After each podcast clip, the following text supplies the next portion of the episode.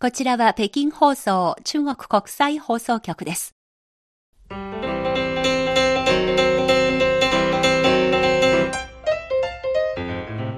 皆さんこんばんは。ハイウェイ北京中国情報ラジオ火曜日2時間目は各種様々な業界で活躍されている方たちにじっくりとお話を伺う CRI インタビューのコーナーです。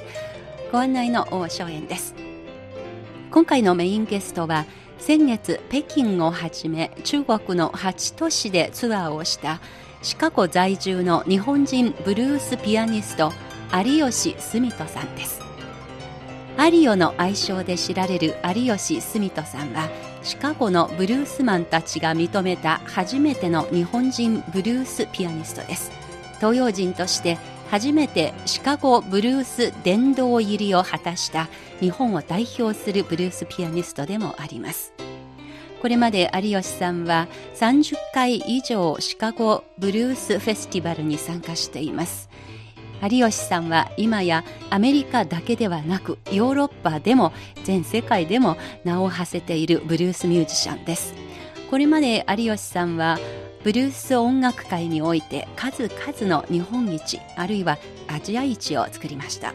例えば1985年有吉さんが参加したライブビデオが日本最初のブルースビデオとして市販されました。そして翌86年有吉さんが世界最大のブルースフェスティバルであるシカゴブルースフェスティバルに東洋人として初めて出演しました。そして2017年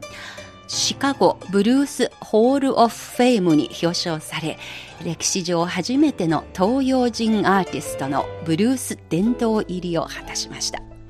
こんなアリオさんですが7月末に北京をはじめ中国の8都市でツアーを開きました。ジャズのお兄さんロックのお父さんという別名で知られるブルース。これは現代音楽の中でも歴史が一番古いジャンルの音楽ですが中国ではロックとか歌謡曲の盛んな時期ありましたけれどもブルースはまだブームを起こしたことには至っていません。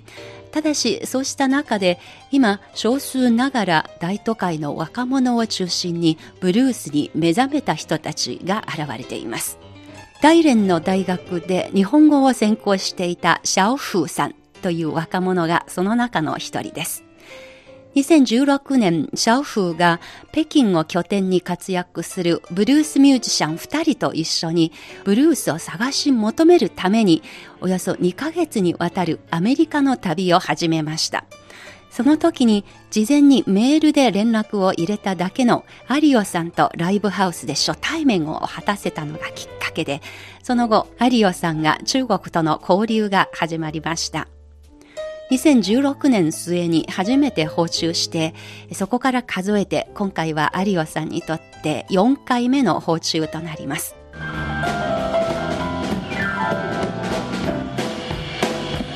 你好吗，北京？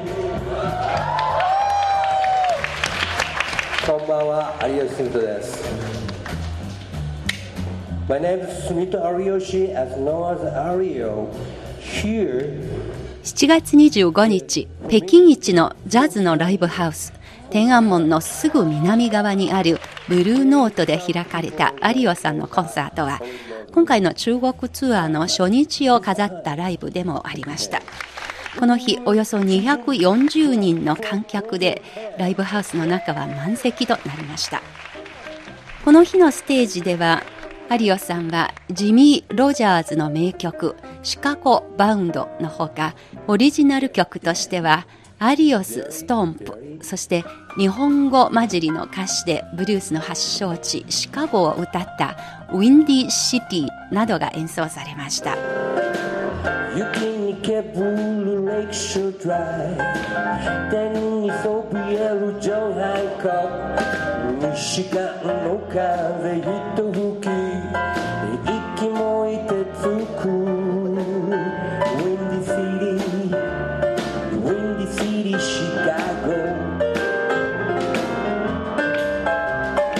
回の中国ツアーのバンド構成は有オさんが信頼を寄せたベーシストの江口博さん。そしてドラマーは中国人のドラマーの吴志軍郷志軍さんを招いての3ピース編成でした。有オさんが2人の演奏を煽り立てるコミカルな場面もありまして最初から最後まで会場を楽しませました。今回北京を訪れるのは4回目となる有オさんですが MC は主に英語を使っていました。しかしその合間に学生時代に第二外国語で中国語を学んだと言って中国語を披露したりするコーナーもありまして、まあ、中国人の観客たちからは喜びの声が上がりました。これまで有オさんがきっかけで中国を訪問したブルースミュージシャンがアメリカからですね10人になりますけれどもこれからもこのアメリカから関係者を呼び続けてブルースの魅力を中国で伝え続けていきたいという意気込みも聞かせてくれました。この日開演の前に CRI 日本人スタッフの梅田健さんと一緒に楽屋で有オさんにお話を伺いました、えー、実はこの日有オさんがひどく喉を痛めましてライブの時は全然気づかせることもなく普通に歌っていましたがやっぱり録音の時には喉が随分疲れていることがその声からも分かりました。ここからは有オさんのインタビューをお聞きください。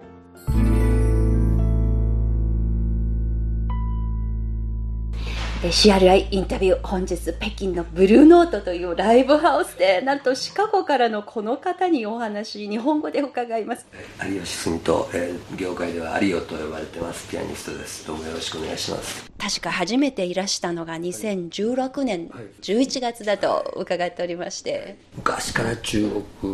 に来たい来たいと思っていてで初めて来られてすごい感激しました。私がシカゴでレギュラーのバンドをやっているビリー・ブランチサンズブルースのリーダーのビリー・ブランチさんを連れてで2人で中国に来ることができたのが去年。でその後、えそれが1月だったんですけど、え続けて去年の9月にもまた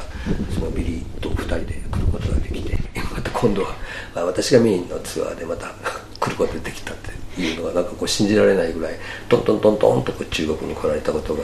すごく嬉しく思っています。しかも有吉さん中国語でも先ほどずっと中国語で話しかけてくださりましていつから中国語を習い始めました？我下来中国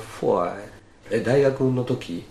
ちょっとだけでも漢語が好きでもう超根歌とかが好きで。発 教員の超根家ですねでもまあ専門は大学では日本文学を勉強したんですけど、まあ、中国の文化と中国語とかそういうものに昔から憧れてたんですはあの有吉さんのアクセントから聞きますと関西ですね、京都出身です。でそれもやっぱり古都で歴史のある町ですがその古都で生まれ育っていることももしかして中国の古代の文化に興味あることの背景ですかね。関西でも京都っていうのは少し複雑であの学生の町貴族文化の栄えた町、え江戸の前にね、えー、そこで結構混沌としたものがあって、はい、対東京とかね。ああありますね。関西でもその対大阪っていうのがあって、えーまあ、いわゆるちょっと変わった人変更な人が多いというかね面はいいんやけど中ちょっと考えてることがあまりストレートでなかったりとかそういう中でねいつもね対東京とかね大きなものに対するなんかこう対抗意識みたいなのがあって例えば野球は巨人が大嫌い、はいまあそういうことでブルースっていう音楽私やってるんですけどそれはまあ黒人音楽と言われていて、えー、でアフリカがルーツ。でアフリカの、まあ、奴隷がアメリカに来て連れてこられてでその奴隷が解放された後にアメリカの南部で発祥して発展していった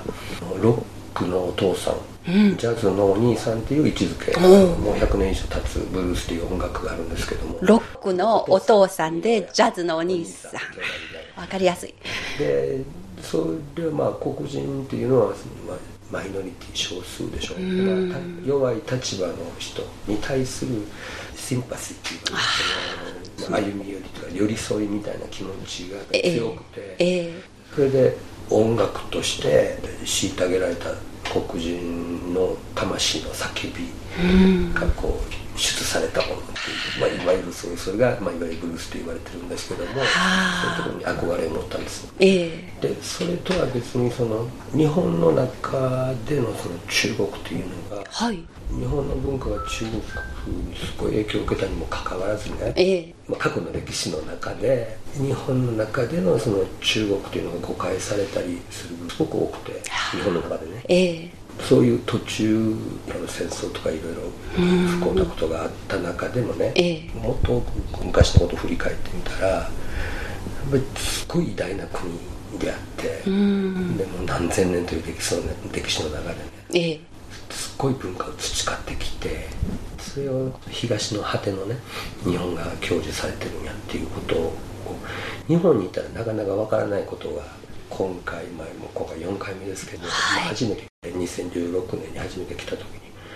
あこれもこういうとこから日本は影響を受けてるんやこういう文化を日本が日本独自から発展させたんやというのが、金品だったら分からへんこととか多い。もう音楽ブルースっていう音楽をやってることとその中国に対する憧れとかっていうのがどういうふうにリンクするかっていうのは分からないんですけども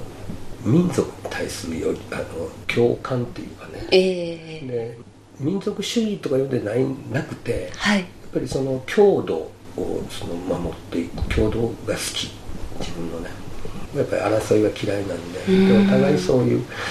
お互いをこう尊重し合いながらね、まあ、そういう気持ちが伝わったらなと思ってるんです。あの本当に日本はそういう意味では昔は中国から近代に明治維新の後はあの西洋からたくさん文化的な影響を受けてそして独自のまた文化が出来上がってあのいろいろな文化の影響の塊がその日本なんですけれどもこれは有吉さんというお一人の中にもちゃんといろんな文化がしっかり。出自自体が特殊で、ええ、母親の実家で生まれたんですけどその母親のまあ初めての子供になったんで大体実家の方に帰れないですか。らご長男ですね、はい、京都にもちろん住んでるんですけども母親の実家が長野で長野県。あそうですか。そこの木曽谷っていうところのお寺なんですよ。あそうです禅宗のお寺で。あであのさっき京都生まれておっしゃったんですけどあの正確には生まれは母の実家の長野県で生まれたんです。長野？ああもちろん育ったのは京都なし京都出身ということを言ってるんですけど。で、まあ、その母の実家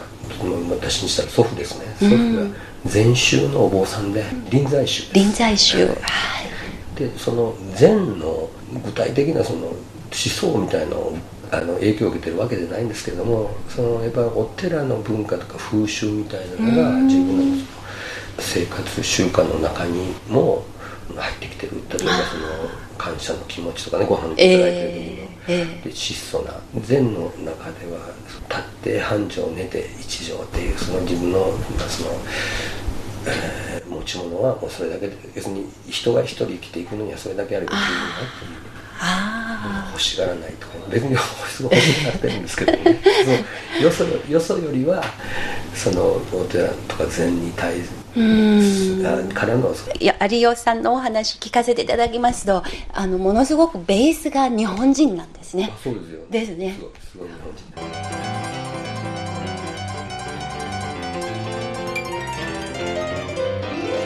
CRI インタビュー、東洋人として初めてシカゴブルース殿堂入りを果たせた日本を代表するブルースピアニスト有吉澄人さんに北京でお話を伺っています。中国の文化に若い時から惹かれているという有吉さんですが、ブルースの本質についてこう語ってくれました。京都の革新の街では弱い立場の人に寄り添う気持ちっていう上から目線ってもし言われたらひょっとしたら自分がその恵まれた家庭で育ってるからそうかもしれないけど貧しい人とどう寄り添うかっていうのは、うん、物を与えるでなくてその人の立場に立ってなんで貧しいんか、うん、世の中は例えばお金持ちしか儲からない仕組みになってるとか、うん、なん。でお金持ちしか儲からないかっていうと資本っていうのがあってとかそういう理論やないですか、理論っていうのね、えー、だからそういうバックボーンがあった中で黒人っていうのは虐げられてる弱い立場でっていうものに対する憧れにみたいなされてる側に対してマイノリティとか非差別に対する憧れみたいなものがね、えー、それは何かって言ったら東京がマジョリティやとしたら関西はちょっとマイノリティでっていうようなね、みんながみんなやってることでないことをやるのがかっこいいっていう。それは若い人はみんなそうですね。わかりますよね。若い人というのはやっぱりこうみんなと同じことしたくないじゃないですか、そうですね。でも実際はしたくないと言いながらね結局巻き込まれてるんですよ。でまあみんなが例えばロックやってるっていう時に「いや俺ブルースやってんねん」って言った方が「えブルース何?」とか かっこよく聞こえるじゃないですか。はい。でなんかそういう多分そういうところがあったと思う一番最初に。そういうブルースとかマイノリティとかの被差別とか非抑圧されてるっていうのに対する憧れ思い入れっていうのは東京にいたら多分そういうこと感じんかったんじゃないかな。京都やから特にね。で自分が育ったその小学校時代は学生運動がすごい盛んな時期でで特に反体制とか反テク主義っていうのがかっこよく見えた時代なのだからそういう時代背景とかでまだ自分が育ったその中学高校とかの影響ですごいリベラルでものの考え方がすごい他の人よりもオープンにいろいろものを考えられるような土壌があった最初からね家庭環境も含めて。なるほど、まあ、その決定的に自分の若き頃のさまざまな社会に対する観察がブルースの中から共鳴を受けることができたわけですね。そうですねどこの国のどういう人らとやってもやっぱり最後は気持ちなんですよね。だからテクニックは練習したらできるし好きで長いことやってたらそういうテイストが生まれる。でもその人の人間のレベルが関係なく子供であろうが長年やってきた人であろうが気持ちがなかったらそういう演奏はこっちには伝わらないなるほどその音楽にどれだけその心を入れているのか、まあ、単純に言ったらそのその音楽どんだけ好きかっていうロックがどんだけ好きかブルースがどんだけ好きかこの曲がどんだけ好きかああ今晩のコンサート、はい、どのようなライブになってほしいんですか？一つはやっぱり自分のメインのユニットで自分が選んだそのベースベーシストなんで一番初めて来た時は中国のバンドモージョンハンドというバンドをバックしてもらったんでやっぱり全部の曲をね自分のしたいように覚えてもらうことはできなかったけど、今日のはかなり自分がしたいことを表現できるかなっていう、まあ、そこがポイントです。ただウーさんはとはもう前回もやってるんでで私のタッチは知ってられるんですけどやっぱ曲がそこまで前回はねあの他の方も含めてそこまでこう深められることできなかったんですけど、うん、今度今回だとベースが私のベーシストなんでそこら辺少し深くできるんじゃないかなっていう。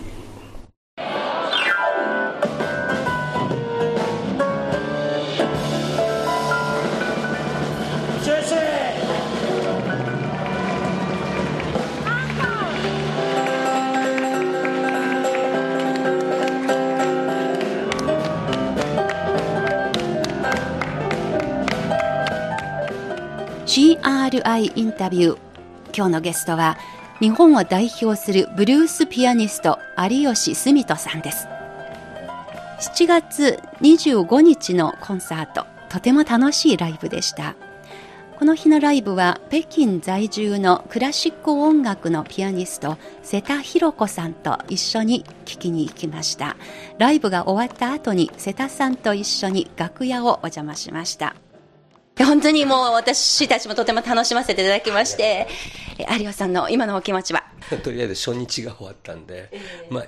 今日のをベースにしてこれからもっと練り上げていくっていうかねそのステージ自体を練り上げていくっていうことですけどね、えー、まあ何でもね初日ってすごい大切じゃないですか。で、ね、それが基準になってもっとこういうふうにしたらって落としたくないしそこから。多分そのライブっていうのはやっぱり生ものなんで、その時その時のお客さんの状態とか自分の調子とかでメンバーの調子とかでねどんどんどん変わっていくので、まあちょっと楽があるのとは違うってその面私らの方が楽なんですけど。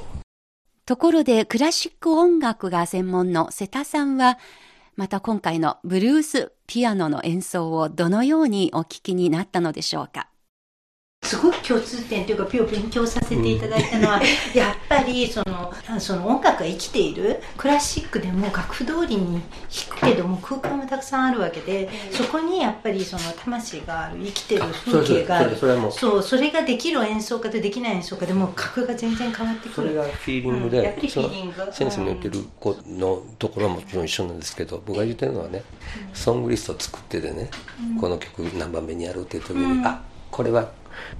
飛ばしてこっちやった方がいいっていうのは瞬時にね。でもクラシックでもあっていいと思います。例えば全部弾いてその今日はこれをアンコールって思っててもそのお客様の反応。とかその曲の自分のこのあれで今日あこれがやっぱり弾きたいって言って変えることもたくさんありますし今日すごく思ったのはやっぱりその新鮮。やっぱりすごく好奇心が絶対にこう やっぱりこう若いそれがすごい感じられてやっぱりそれがソウル。でやっぱりその中にこう自分の初心はの風景最初のシカゴとの思い出それがあってそれがまたかなりその人生の歩みで発行していくようなそれを全部音にして頼ましませていただけた、それがまた自分の栄養になってやっぱりそう音楽っていうのはやっぱり本当にライブっていうのはもう聴衆の方と作るものはクラシックも一緒だと思うんですよ。もうだから本当に音楽って空気の振動なのでもうその振動をこの空気空間を共有して一緒に作っていく、えー、そのライブ感っていうのが本当に生のライブの魅力醍醐味、まあ、それはもうクラシックでもジャズでも同じだと思います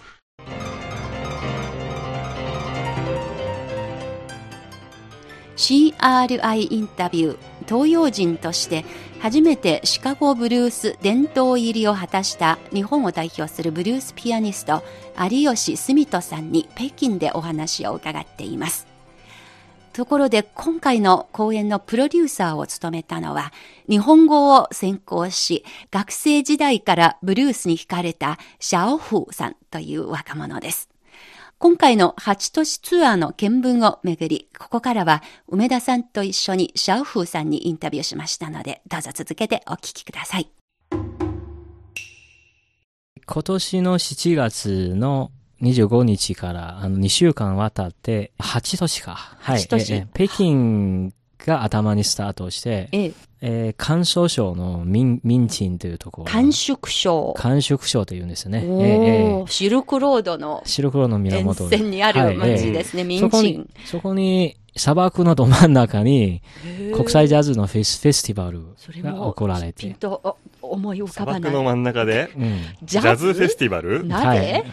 それにブルースの皆さんが、うん、呼ばれて参加したわけですね。参加しました。よしよし、はい、後で詳しく聞かせていただきますが。ま、その次の日がクイズ。で、調査、湖南省の調査というところ。うん、あとが調査から広い講習。広い講習にいて、はい、隣、はい、隣の深センにいて、そこから一遍上海に戻る。上海に戻って、北上して、ええ、まだ南京。最後が南京。南京。最後南京でした、このような大きなツアーになりましたが、メンバーもせっかくですのでご紹介お願いします。メンバー、メインはシカゴからいらっしゃいまして、有吉住人という東洋人として初めてブルースホールファミリーに入ったピアニスト。日本人としてじゃないですね。東洋人として。東洋人として、アジア人。で、シカゴ殿堂入りした。はい。えー、で、今回はメインはトリオという形で、で、ベースの方が、今日本に住んでいらっしゃるんですけれども、同じくキャリアとしてシカゴも20年近く演奏をし続けたベーシストで、江口博士というベーシスト。江口さん。江口さん。はい。なるほど。で、最後の一番重要なリズム隊の中でドラムを担当していたのが、中国のベテランミュージシャン、ウーズ・ジュンというドラマーでした。なるほど。はい、この3名が、トリオが今回の目玉ですけれども、はいええ、豪華なメンバーで顔ぶれですね。ですね。さて、さっき気になりましたが、砂漠の中のジャズフェスティバルですか？はい、ジャズフェスティバルですね。初めての開催？初めての開催だと思います。その主催者の一人が、同じくピアニストで、今回のツアーの出だし、ええ、ブルーノートでやっている情報が耳に入ったと思うし、はい、そのフェスティバル自体がブルーノートがスポンサーの一つでもあったあ、そうなんですか。ツアーのね、初日と二日目が北京のブルーノート。はい、ブルーノートベイジンで。ブルーノートベイジンで。えーまあ、ブルーノートがアメリカ系のそのライブハウスですよね。で、それが中国でもその、こういう西洋の、まあ、ジャズとかをやっているフェスティバルですので、スポンサーシップとして関わっているわけなんですね。関わっているんですね。はい。じゃあもう砂漠フェス側から来ないかと。来ないかと。連絡が来たわけですね。はい、行かなくちゃ。厳しい環境でしたね、さすがに。どんな風に厳しかったんですか？あの、風、まずあの、舞台が、野外？野外、野外。アウトドア？うん。あ、そうですか？はい、ええ、野外で、いわゆる、そうですね、あの、天井も多分作っても、風が来たら多分、吹き飛ばされるような吹き飛ばされる感情。天井なかった。ないんですね、うん、最初から作らない。で、無事に演奏できて、本当に良かったんですね。ピアノ大丈夫ですか？ピアノも多分砂とかも入り込んだんじゃないかな。そう、はい。えー、で、あと、砂漠だとふわふわしているような気がするけど、それは屋台とか大丈夫あ、それはちゃんちゃん、それ、舞台がちゃんと。ステージは置いてるでしょ。あステージはちゃんと作られてるんですあ、なる砂に直置きではないです、大丈夫。ただし、あの、あんな、あの、まあ、素晴らしいグランドピアノが、多分砂だらけ。グランドピアノ？はい、ええほほほほ。砂。え、でも市内からどうやって、車に乗ってどのぐらいかかりましたか？北京出発は朝の4時。で、向こう、まず、蘭州という町、空港に着いて、そこからまあまだ5時間半ぐらいの距離、あの、車であで行って、空路で甘粛省蘭州に行って、蘭州から車で民賃、民に勤勉の金と書く地名ですが、民賃という場所までに、そのステージのある場所までに5時間。5時間半ぐらいですね。うん、本当に砂漠なんですね。本当に砂漠なんですよ。ええーうん、じゃあ、じゃあ、飲んだりとか食べたりするものとかは？もう用意されまして。はあ、えー皆さんにとって人生初体験のコンサートじゃないかなと思いますが、すほとんどの人にとっては。で、勤勉の人も客としても結構来ていただいた。どのぐらい集まりました ?3 万人でした、ね。えー、3 万人、ええらしいですね。フジロックはどのぐらい来るんですか？フジロック30万じゃない ?50 万じゃないですか？でも1回のあれですよ。ライブコンサートに。フジロックってね全部入れてですよねいやでも3日間で50万人の規模だと思いますよ。フジロックだとじゃあミンチンはもっともっと人が入ってもおかしくないということですね。そね。そのフジロックで考えると、3日間やればね。あらえでもその音とかは大丈夫ですか？音とかも結構厳しかったんですね。ややっぱり風が通る通ると音が風に乗って。マイクにちょっと風に、えー、マイクが拾っちゃう。拾っちゃうんですよね、うんえー、でも悪くはなかったんです、結果的に。楽しいライブでした。有吉さんご本人の手応えはどうでした有吉さんも結構、あの、喜んでて、あの、うん、遠くまで、あの、人々の前で演奏するのが大好きなので、楽しくやれたんですね。だってね、さすがの有吉さんでも砂漠の中で3万人を前にピアノを弾くっていう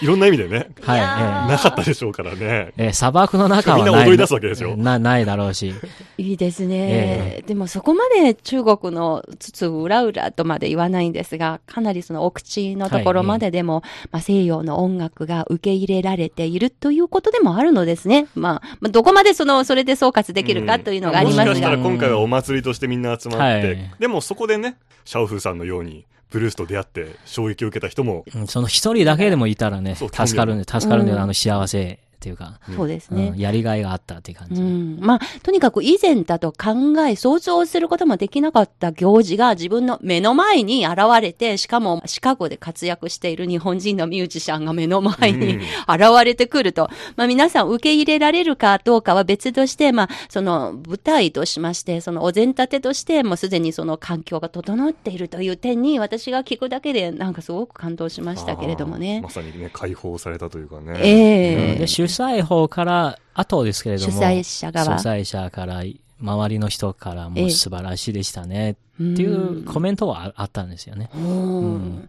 まあ非常に、まあ、ブルースだとか、そういうジャズだとか、はい、都会の中のライブハウスという、それと結びつけて想像しがちなんですけれども、その可能性がある意味広がりましたね、今回は。はい、そのライブを通して。世界中にいろんなフェスの伝統もあるし、はい、えー、中国はそ、そ、そこ、その部分は確かに遅れてるのは遅れてて、国際ジャズフェスティバルまあ日本でも世界中にもどこでも大きな結構毎年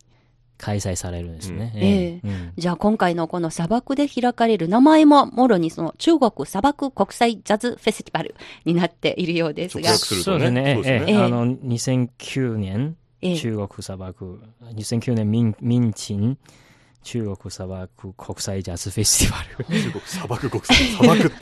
砂漠ってやっぱ見ちゃいますよね。砂漠に生まれた以上もしょうがないから、それを生かして何かやらなければいけない、うん、そういう意気込みも感じますけれども、まあ、それ以外の場所は、どれも大都会で、まあ、総じて言えばどうですか？その行った先々で忘れられないエピソードとか。印象的だったとか、えー、まあ今回はあのジャズクラブはメメインというか、はい、まあ、北京の出だしもブルーノートですし、えー、まあ、ジャズクラブとして世界的に有名なところなんですけども、はい、で調査と深セン以外は南京ホールなんですけども全部ジャズクラブだったんで、はい、で行き先が今回かな行くとこが動員が素晴らしくて、たくさんの人が見て、うん、あの受け入れ側のその会場側が？動員が。動員、そうですね。動員、あの、来ていただいた客ですね。お客さんたちが？お客さんたちどのぐらいですか？いや、でも、ジャズクラブの規模、規模的に言うと200人ぐらいの、えうん、クラブなんですよ。えでも、でも、どこでも満員でしたね。うん、で入り、入りきれなかったとこが、えー、クイ州と広州でしたね。入りきれなくてお断りまでしてしまった。上海もそうだったね。上海もそうだったんですよ。やっぱりあの、ジャズクラブが立ち見という伝統がなくて、えー、最後に仕方なく立ち見、立ち席も売るしかない。うん、へうん、まあ、シャオフさんも数々のまあ、中国各地でのライブ体験してこられたと思いますけれども、はい。ええ、こういう大盛況は、それまでのそのイメージというか体験してきたことと比べてどうですか？今まではもう10回以上もやってきてたし、うんええ、もうマイナスだらけで、もう借金だらけになってるんですけど、今は。本当に、あの、いや、来るんですよ。あの、アメリカのミュージシャンのライブツアーも来るんですけども、やっぱり経費、経費がやっぱり、あの、部分が大きくて。ああ、10回というのが、シャオフーさんがメインになって企画した、うん、企画した。アメリカからのそのミュージシャンアメリカと日本を込めて。え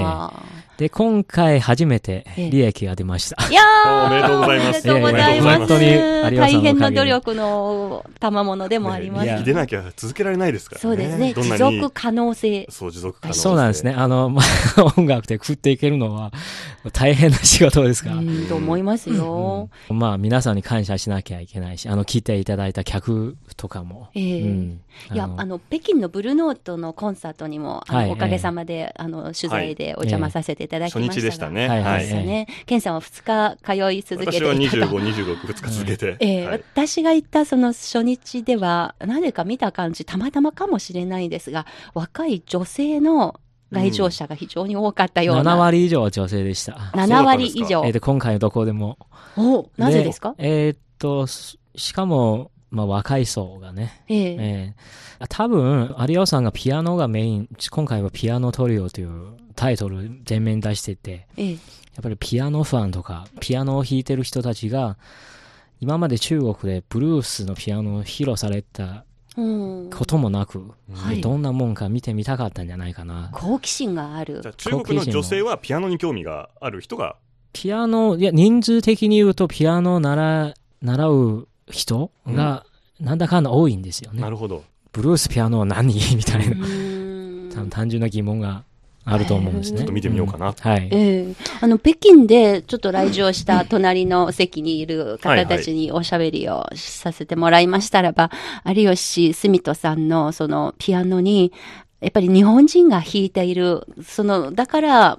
伝わっているその親しみやすさがあると。それからその、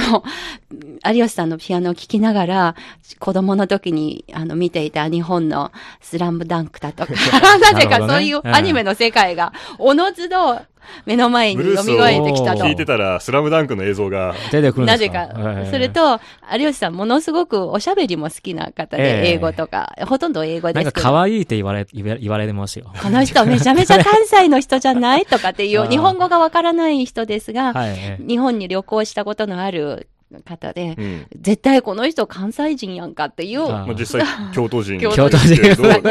まあ、などなど、すごく意外な英語ばっかり喋ってたし、その人は日本語喋れない中国人の方なのに、ええー、分かっちゃった。見抜いた。そうなんですよ。まあそういう感想が、ね。キャラクターが本当に演奏も含めて気持ちの良い人なんですね。楽しいコンサートではありますね。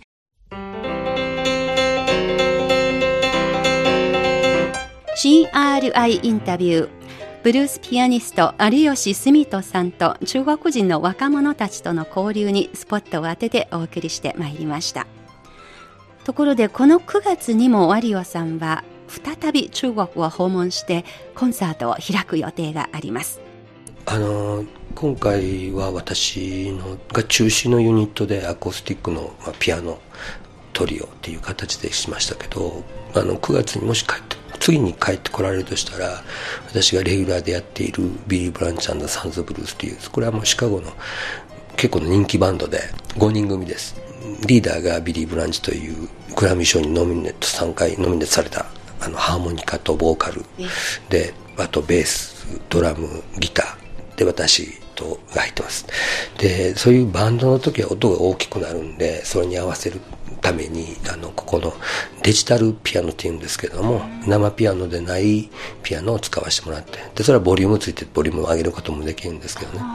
でまた今日やったのではないモダンなスタイルのあのブルースとかをあの披露しますのであのよりパワフルにお楽しみいただけると思うのでまたよろしくお願いします。CRI インタビューブルースを介した有オさんと中国の若者たちとの交流。これからもまだまだ続いていきそうです。ところでこの交流に尽力し自身も続婚ブルースに惚れ込んでいるシャオフーさんという中国の若者にはまた日を改めてインタビューに出演してもらいます。なぜここまでブルースに惹かれているのでしょうか？中国におけるブルース音楽の最前線で今何が起きているのかなどなどについてまた改めてインタビューいたします。シアライインタビュー今日の番組ここまでのご案内は私大正円でした。それでは皆さんまた来週。